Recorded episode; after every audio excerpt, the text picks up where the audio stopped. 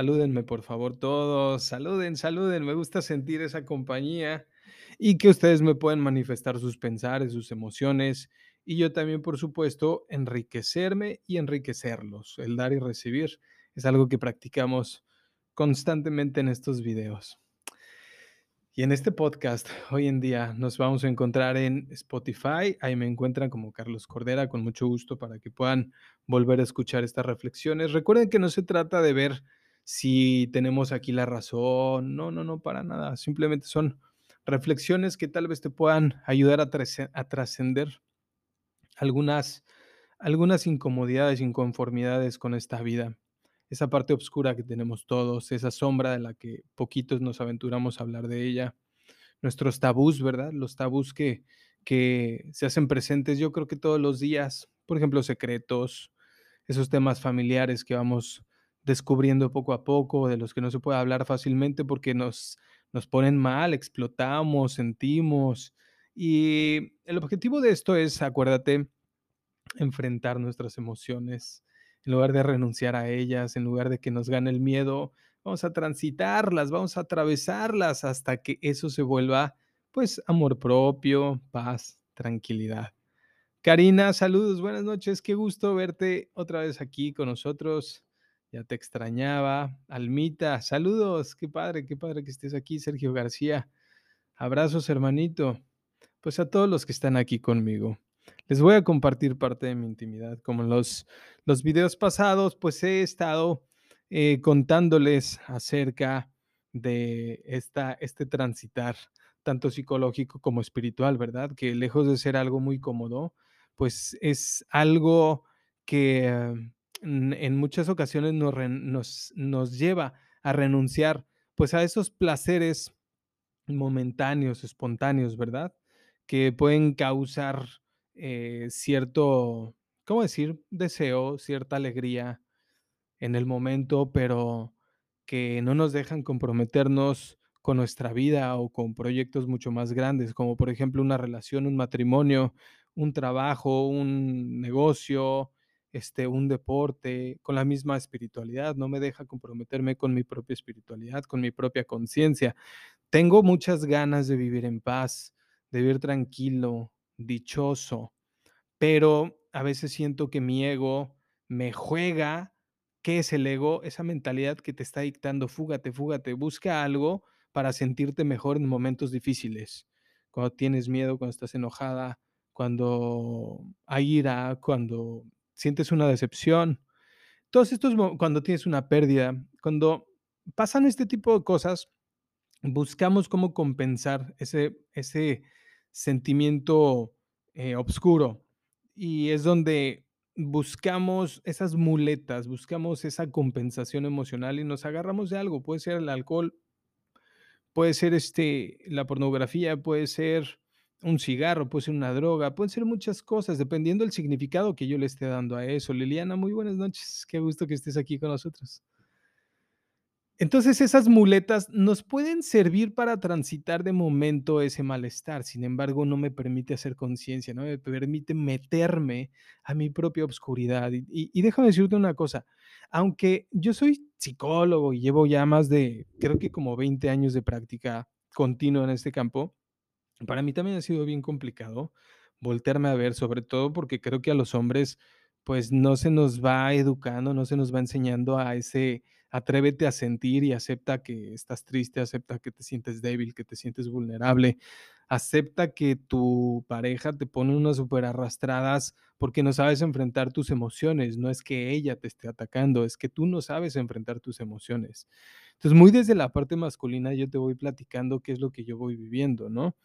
Entonces, esto comenzó hace dos videos cuando yo te platicaba cómo era mi descubrir el llamado a través de mi abuela, mis tres años, cuatro años, las meditaciones, la hipnosis, los viajes astrales, este, ir con algunos hermanos espirituales. Para mí fue parte de mi normalidad y después me alejo, la psicología, este, me voy a ese lado como un poco científico, este, el método científico, ya sabes, ¿no?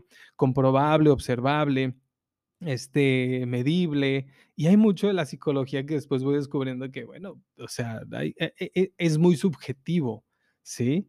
Sin embargo, hay mucha riqueza en lo subjetivo también, no nada más en lo objetivo, incluso de después me voy haciendo pelotas con todas esas creencias, seguramente igual que tú, cuando estás en la noche oscura del alma, cuando pasas después de este llamado, después de que te duele algo muy fuerte en la vida, empiezas a cuestionarte, ¿no? Y esa es la parte de del llamado. Digamos que en lo personal, en mi infancia, yo empiezo a adquirir esta serie de conocimientos sin saber el para qué o el por qué. Sabía que yo ya estaba abierto y ya tenía la capacidad de observar las cosas de una manera muy distinta a como las personas que no tienen estas vivencias en la infancia, ¿sí?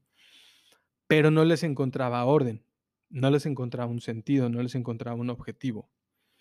Eh, es cuando elijo estudiar psicología, que para mí, eh, ahí hay un parteaguas, ahí hay un llamado, ahí es donde, de una manera muy inconsciente, me meto a estudiar cómo es la mente humana a través de las relaciones, la familia, lo emocional, el miedo, etcétera, sin poderla entender, ¿sabes por qué? Por la inmadurez también.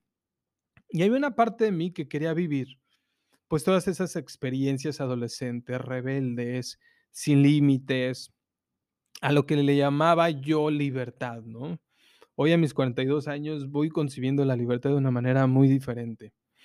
Este, el despertar sexual, por ejemplo, que muchas veces terminó a mí manipulándome, este, con tal, eh eh, lo que te decía hace ratito, porque termina siendo como una mule una muleta, que cuando te sientes estresado, o cuando yo me sentía estresado, cuando yo me sentía en angustia, cuando yo me sentía en abandono, cuando yo me sentía en soledad, pues entonces te agarras, me agarro de esa muleta y de otras más. Por ejemplo, las amistades, el sentido de pertenencia, todas esas cositas que, lejos de hacernos entrar en conciencia, nos ayudan a sentirnos un poquito mejor. Pero a mí lo que me sucedía es que ya estaba entrando en esa noche oscura del alma, porque en el fondo yo ya sentía que esto no está chido, güey. Esto no está bien, pero no lo puedo aceptar hacia los demás, porque finalmente me da pertenencia, me permite estar con los demás. Y si yo me pongo a decir no gracias, lo que va a suceder es que me voy a quedar solo. ¿Sí? Entonces, ¿durante cuánto tiempo me permití viajar en ese barco de incomodidades? En el que yo tenía que hacer cosas, comportamientos, conductas que, pues, lejos de hacerme feliz, yo utilizaba para no sentir esa soledad. El título de hoy, ¿no? Se llama "Y después del dolor, y después de tu propia oscuridad, ¿qué sigue?". Entonces, haz de cuenta, terminas tus relaciones, se te vuelve un caos ese mundo ordinario, tú sentías que eras un buen ser humano, ¿no? Y de pronto te vas al otro lado, al lado de la oscuridad, y ahí es donde dices: "No, es que me duele, es que me hicieron, es que me traicionaron, es que ta, ta, ta". Y eso te da mucha como fuerza, como rebeldía, y empiez y ahí es donde empiezas tanto a cuestionarte como también a, digamos, egoicamente, a ser tú. Y digo egoicamente porque, pues, desde el enojo, ese eres tú, ese es Carlos. Desde el enojo es el no me voy a dejar. De mí no se van a burlar. No vuelvo a permitir que me pase todo esto, ¿sí? Y y ahí empieza Carlos, entonces, a hacer cosas que me alejan de ese amor propio, pero que me permiten estar protegido por una serie de personas llamadas amistades, ¿sí? Por otras personitas que representaban un núcleo, una familia, fuera de lo que era mi familia de sangre, ¿me entiendes? Y así es como te vas vinculando con otro tipo de personas, paradigmas, conciencias, etcétera. Te preguntas, tienes estas pruebas, tienes estas tentaciones, este, un despertar de tu sexualidad, pero te sientes solo, ya no quieres estar reprimido, reprimida, te confundes porque la fórmula que manejabas para tu vida, pues, no te llevó a los sueños que querías establecer, ¿sí? Ahí, en ese sufrimiento viene mucha riqueza de tu ser, viene mucha, mucha riqueza de tu ser. Tú pregúntate, después de tu sufrimiento, ¿qué ha pasado? Como puede ser que te atoras, como puede ser que entonces empiezas a indagar en estos videos, comienzas a abrirte a lo que los demás te pueden decir, te notan que no te sientes bien, te notan bajo de energía, baja de energía. Eh, la gente sabe, ¿sabes? Te intuye, la gente te lee, te siente. Tú también puedes sentir cuando tus seres queridos están tristes, ¿a poco no? Sonia, ¿cómo estás? Buenas noches. Marisol, un saludo. Yulisa, ah, qué chido. Angélica, un gustazo que están aquí conmigo. Entonces, así se entretejen las relaciones a través de lo que es invisible, a través de sensaciones, a través de intuición, a través de esto que no podemos palpar, que no es totalmente físico. Y ahí es donde te puedes dar cuenta que el alma existe, ¿sí? Que hay un lenguaje que no es objetivo, que es totalmente subjetivo y que te puede llevar por caminos infinitos de descubrimiento personal y de poderte vincular con otros seres humanos. El apego a la pareja de eres mío, eres mía, no puedes salir con más amigos, no puedes tener más este, seres queridos más que yo. Fíjense, nuestro miedo por el amor puede ser tan grande, tan grande que reducimos nuestros vínculos sociales y nos perdemos de la riqueza de lo que otras personas pueden llegar a venir a enseñarnos o nosotros enseñarles de una manera indirecta, pero muy consciente, porque estamos en relaciones de apego, ¿sí? Es ahí donde, ¡pum!, empieza a nutrirte. Esto que te estoy platicando es todo lo que yo también he podido vivir en todos estos años, de verdad, ¿no? Desde los 13, 14 años que empecé a tener una novia, después otra, etcétera, yo empecé a, a también a sentir un fuerte malestar en mi ser por ese sufrimiento, por ese querer complacer a otras personas de una manera, digamos, tan profunda y se radicalizó mi, mi forma de vivir. El salir a jugar con los amigos, escondidilla, la bicicleta, los deportes, fue totalmente hecho un lado con tal de, de decir, ah, yo tengo novia, entonces ahora tengo que ponerle toda la atención a esa persona. Y me siento profundamente atraído por un beso, por una carta de amor, por un, un perfume, ¿sabes? Por la necesidad de sentirme querido, ¿sí? Y hago reflexiones profundas donde me meto a esa edad, 12, 13, 14 años, ¿qué era yo tan capaz de hacer por el amor de otra persona? Y de cuántas cosas me fui olvidando y cuánta gente fui dejando atrás. Dejé atrás los patines, dejé atrás la bicicleta, dejé atrás los consejos de mis padres. Y esto, te voy a decir una cosa, no importa a qué edad lo vayamos a vivir, pero lo que sí es un hecho es que todos lo vamos a vivir de una manera muy individual. Hay mujeres que hasta los 30, 40, 50 años pueden empezar a vivir esta etapa, pero es justo ahí donde se vincula el dolor con el amor propio y comienza tu transformación.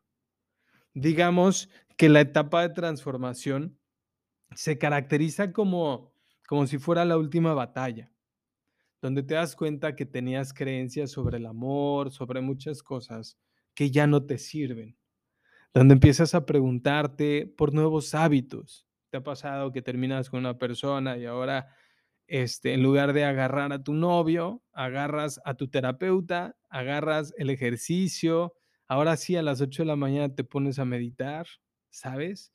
Porque una vez que te rompen el corazón, y no es que te rompan el corazón, tu corazón está hermoso como siempre. De verdad que tu corazón es algo que tú tienes que cuidar, solamente tú tienes que cuidar. No se lo puedes dar a ninguna otra persona para que lo cuide. ¿Me entiendes? No te rompieron el corazón, te rompieron la ilusión de que el otro iba a rendirte un homenaje con su estilo de amarte. ¿Sí? Pero ese ser humano te desilusiona porque seguramente tenía que hacer algo consigo mismo, con su propio despertar, con su propio llamado. Y ahí es donde te falló a ti. Y te falló a ti porque no podía fallarse a sí mismo. Y esto es algo que causa mucha, como, e, e, es, algo muy radical. Eh, causa mucho conflicto porque habemos personas que seguimos votando por el, por el amor en lealtades, pero las lealtades también se rompen muchas veces. Te pongo un ejemplo. Tal vez tu mamá te decía que te tenías que casar virgen. Y si tú te das cuenta, pudiste no haber cumplido. No se lo vamos a decir a nadie. ¿sí? Y eso ya es una deslealtad. Y no lo hiciste por lastimar a tu mamá. Hay constructos sociales que reglamentan lo que tenemos que estar cumpliendo, pero no necesariamente desde el alma podemos estarlo cumpliendo. Desde el alma tú vienes a vivir una serie de experiencias que te van a permitir conocerte a ti misma, a ti mismo. ¿Quieres otro ejemplo? La homosexualidad. La homosexualidad es un abrir la mente, es un empezar a ver desde otros ángulos. ¿Quieres otro abrir de mentalidad? Por ejemplo, el aborto. ¿Sí? Todas estas cositas que nos dicen que no están socialmente aceptadas, pero que siguen pasando, porque este es el despertar del alma, esto es lo que muchos tenemos que aprender a vivir.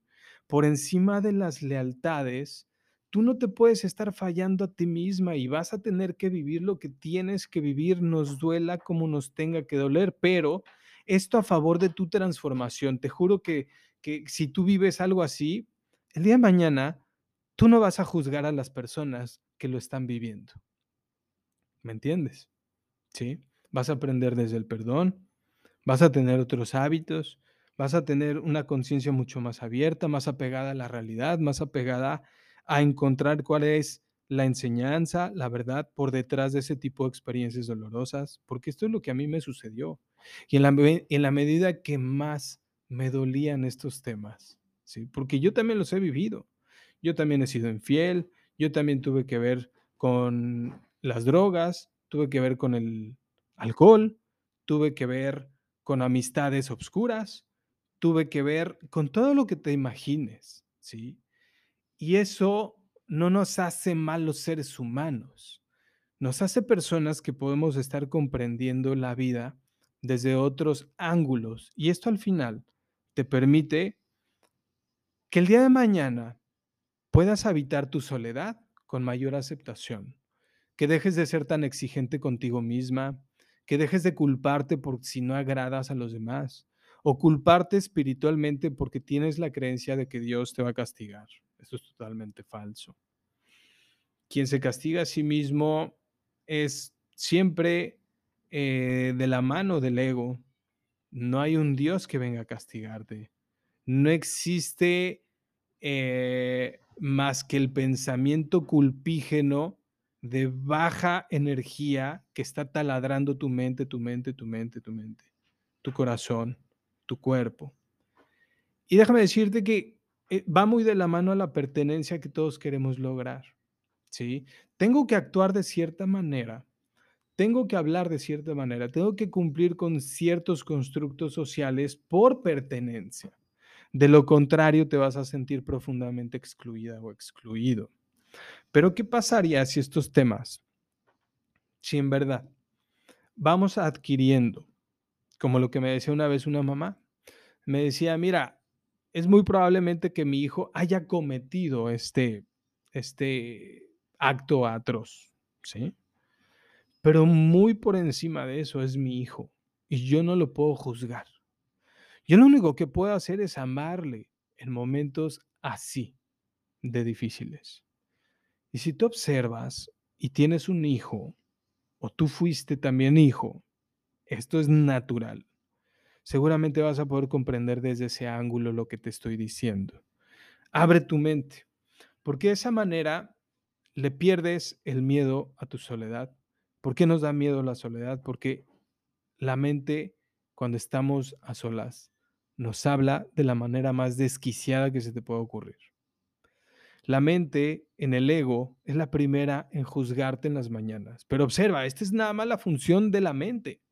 La mente no puede descansar, la mente siempre está trabajando y ya sea que la acostumbramos y la entrenamos a pensar desde el amor, aprendemos lo que es neuroplasticidad, aprendemos a llenarla de una comida que está sana, saludable, en lugar de darle comida podrida como si abres tu refrigerador, ¿qué calidad tienes de comida? Es lo mismo que pasa con la mente. Hace rato en el curso de milagros yo ponía un ejemplo.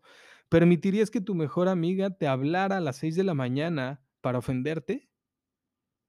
No, obviamente no lo permitirías, a menos que tengas un grado de codependencia que lo permita, ¿verdad? a menos que practiques profundamente la culpa y que sea muy fácil que caigas en dinámicas tóxicas, ¿sí? Te enganchan fácilmente los demás, ¡pum! ¿Por qué? ¿Por qué te enganchan fácilmente los demás cuando están en vibraciones bajas? Porque esta es la mentalidad que tú también has practicado, tal vez sin darte cuenta, de una manera muy inocente, ¿sí? Desde que despiertas y empiezas a criticarte cómo te hablas a ti misma. No te gusta tu cintura y qué dices. No te gustan tus ojos. No te gustan estas marcas de la varicela, pero no sabes qué buena guerra de salud me aventé en ese entonces y una guerra muy fuerte también con el amor, porque en ese entonces yo estaba sufriendo muchísimo de apego por una persona. ¿Sí?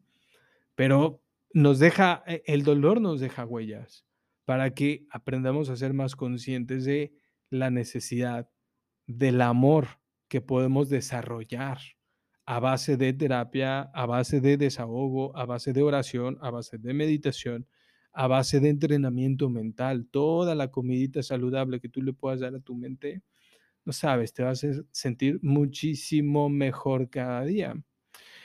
Se pensaría que la noche oscura del alma es eso, solo una noche, pero pueden ser días, meses, años. La mente es como la niña del aro, como la, la, niña del aro. Y justo lo dices muy bien, Yatza. ¿Sí? Nunca duerme la mente.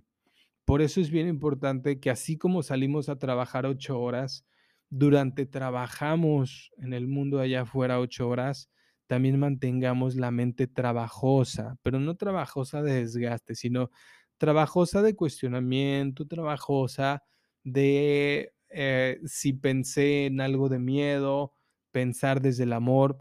Y te lo juro, mira, para mí, porque te estoy hablando de Carlos Cordera, para mí eh, es muy claro que también me puedo transformar en la niña del aro, ¿sabes? Pero también es muy claro que yo puedo utilizar ese aro para crecer, ¿sí?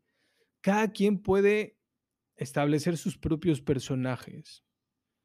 Sí, cuando yo me pongo mal, cuando me pongo triste, cuando me gana esa vulnerabilidad, puede ser muy difícil para mí levantarme. Y experimento dolores de cabeza, dolores de estómago. Pero observa esto que estoy haciendo ahorita contigo, el poderlo decir. Este desahogo crea un lazo con mi alma que ya no quiero volver a soltar. ¿Me entiendes? Cuando yo me pongo a platicar con mi alma, y enseguida también voy escuchando a Dios lo que me va ofreciendo para hablar con mi alma, porque hay una vocecita aquí que yo llamo Dios, o que el curso de milagros me está enseñando a llamarle Dios. ¿Sí? Me permite practicarlo con más constancia. La noche oscura del alma puede durar muchos años, puede durar incluso casi toda nuestra vida. ¿Sí? ¿Cómo sabes que sales de la noche oscura del alma? Porque llegas a un punto donde ya empiezas a experimentar gusto por estar a solas. Acuérdate muy bien de esa referencia, que tu soledad, lejos de ser una amenaza porque escuchas tus demonios, comienza a ser un regalo, lo ves como un regalo, lo ves como tu momento, tu crecimiento, tu silencio. Ya no quieres escuchar este, tal vez esa música tan escandalosa, ya prefieres poner un incienso, ya prefieres eh, 30 minutos de meditación, prefieres la naturaleza, ya no aguantas esas pláticas que tienen que ver con los chismes, ni las noticias, ni todas esas cosas, ¿no? Porque ya vas entendiendo que todo eso te agota mental y emocionalmente. Entonces empiezas a viajar en materiales que de verdad te hagan sentir mucha paz, mucha tranquilidad. Va a haber gente alrededor de ti cuando tú entres en esta etapa a la que muchos llaman ermitaño, la etapa del ermitaño, eh, va a haber muchas personas que sí, que van a decir que te volviste mucho más mamón, egoísta, personitas que te digan, oye, vente a mi cumpleaños y tú dices, puta, ya no quiero ir a esos cumpleaños que terminan a las 4 o 5 de la mañana. no, mm, no puedo, muchas gracias. Entonces empiezas como a, a alejarte, pero ¿sabes por qué? Porque, porque muy en el fondo te estás cuidando por primera vez porque estás experimentándote a ti, porque encontraste como un baúl que tenía muchas riquezas y no lo quieres soltar tan fácilmente. Entonces, sí seguramente vas a entrar después de esta etapa en una, digámosle, negociación en cuanto a en qué momento o en qué momentos o a qué fiestas, a qué reuniones sí vas a empezar a, a ir al mundo ordinario, ¿sabes? Y vas a experimentar también el que vas a estas fiestas, a estas reuniones, escuchas chismes, melodramas, tragedias, eh, cosas, ¿no? Y que dices, puta, es que esto está mal, es que esto es lo que no me vibra, es que esto es lo que ya no quería, es que tienes que pasar por esa etapa, porque de lo contrario no vuelves al mundo ordinario. Y entonces, ¿qué pasa? ¿Qué es lo que nos pasa a muchos que nos dedicamos a esto, ¿no? Este, pareciera que ponemos una gran barrera con el mundo social, este, y no creamos lazos afectivos con nadie, porque eh, muy en el fondo estamos juzgando que los demás no han aprendido estas cosas a lo que algunos llaman ego espiritual.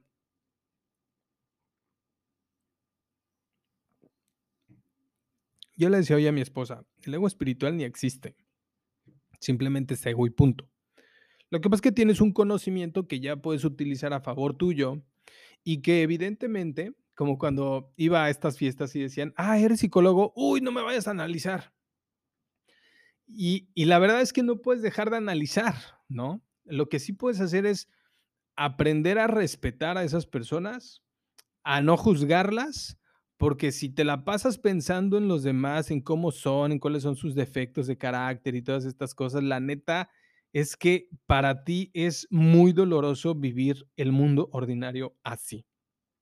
Tienes que entender que tanto tu soledad es muy importante como aprender a crear lazos afectivos también es muy importante, porque te balancea, te equilibra, te nutre, te permite que lo que los demás están haciendo, en lugar de juzgarlos, lo puedes utilizar a favor de tu claridad, ¿sí? Y difícil tener esta claridad. Pero ¿cómo establecer mayor claridad? Así justamente como lo estoy platicando ahorita contigo. Sí, si tú me invitas hoy en día a tu cumpleaños, con mucho gusto voy a ir, ¿sí? Si las cuestiones familiares, si mi trabajo, si todo lo que para mí es primero, porque es un nivel alto de compromiso, el que hoy elijo manifestar en mi vida, con mucho gusto voy a ir ese cumpleaños a verte, a darte un abrazo, a decirte que te amo, claro, y respetando siempre lo que es tu persona.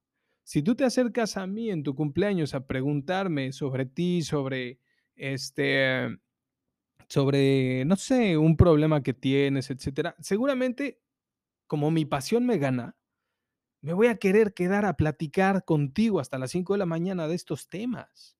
Y es algo que no puedo controlar en mí, ni siquiera con mi propia familia. Entonces, ¿qué va a suceder? Que muchas veces, uy, pudiera ser que causes estos, ay, ay, ay, ay, ay, Charlie, hazte para allá tantito, ¿no? Porque me estás diciendo muchas verdades y y ¿qué pasa? Es como si decir verdades induce a la noche oscura del alma a otras personas. No todos estamos ya listos para vivir la noche oscura del alma. No todos estamos conscientes de que ya la estamos viviendo. No todos estamos abiertos mentalmente y nos seguimos resistiendo. Por eso sentimos que si nos dicen verdades nos atacan. Este es algo que tenemos que empezar a, res- a- a respetar en nuestras relaciones te hablo de mí, a mí me ha costado muchísimo trabajo, pero como te lo digo, mucho trabajo. No te estoy diciendo que es imposible, te estoy diciendo que te comparto mis experiencias porque lejos de intentar tener más seguidores que digan, wow, este cabrón se la sabe todas, todas, no, al contrario, lo que quiero es manifestar en tu vida que todos vamos, empezamos en esa inocencia y terminamos esta vida en una mayor evolución y constante. Padrísimo que muchos de nosotros nos demos la mano y para eso estoy cerquita de ti. Agradezco que hayas pasado conmigo esta noche. Déjenme leer los mensajitos, pero voy terminando en podcast. Gracias por escuchar esto. Gracias por seguirme. Te voy a estar mandando mucho más material que sé que puede nutrir tus reflexiones diarias.